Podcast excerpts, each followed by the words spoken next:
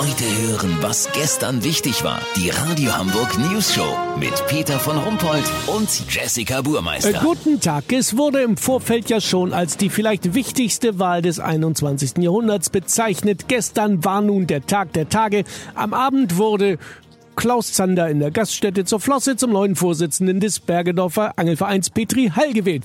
Klaus Zander gilt im Verein als ausgleichend und versöhnlich, obwohl er aufgrund seines hohen Alters bereits ein bisschen tüdelig ist. Sein Vorgänger Bernd Brassen akzeptierte die Niederlage. Seine Amtszeit gilt allerdings als umstritten. Olli Hansen, warum? Oh, Peter, ganz einfach. Bernd Brassen hat schon immer polarisiert. Mit dem Slogan Make the Schmodder Great Again hatte er vor vier Jahren die Wahl gewonnen. Der vereinseigene Angelteich Schmodder sollte wieder an Ansehen gewinnen. Durch eine massive Senkung der Gebühren für die Tagesangelkarte und das Aussetzen von Hecht, Barsch und Zander sollte die Schmodder wieder attraktiver werden. Ja, das war doch erstmal nachvollziehbar. Das schon, aber Bernds Methoden waren schon immer fragwürdig. Er ist halt nicht besonders diplomatisch. Ein Aufschneider und Angeber vor dem Herrn.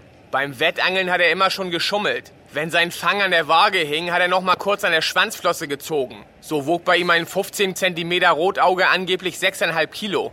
Außerdem warf man ihm Rassismus vor. Über die alte Schleuse kämen haufenweise Schniepelkerpflinge in die Schmodder. Er behauptete, der Schniepelkerpfling sei ein reiner Schmarotzer, der Krankheiten in den Teich trage und alles wegfrisst, ohne zu bezahlen. Oha, das erinnert aber ein bisschen an irgendwie Ganz so. genau, Peter. Letztes Jahr hatten sie hier Blaualgenprobleme. Bernd Bressen meinte, dass das die Schniepelkerpflinge waren. Man müsse aber nichts tun, die Alge würde von ganz allein wieder verschwinden. Ja, und nach acht Wochen schwammen hier alle Fische Kiel oben. Sauerstoffmangel, weißt wie ich mein?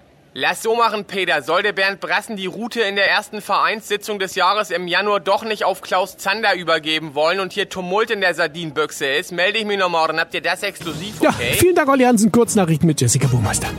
Berlin. Bundeskanzlerin Merkel wehrt sich gegen den Vorwurf, dass Deutschland von Virologen regiert wird. Es seien auch einige Insektenforscher dabei, so die Kanzlerin zur News Show. Detmold, Wladimir Putin soll dem Versicherungsfachwirt Rainer Sottmann von der Sekurlanta zum Wahlsieg bei der Betriebsratswahl verholfen haben. Bremerhaven, Castor-Transport rollt ins Zwischenlager Biblis. Ja, ganz ehrlich, Atommülltransporte, das ist doch nun echt mega 80er. Das Wetter. Das Wetter wurde Ihnen präsentiert von Lockdown Episode 2. Die Rückkehr der Jogginghose. Jetzt im Kino. Ach nee, geht ja gar nicht. Das war's von uns. Wir hören uns morgen wieder. Bleiben Sie doof. Wir sind's schon.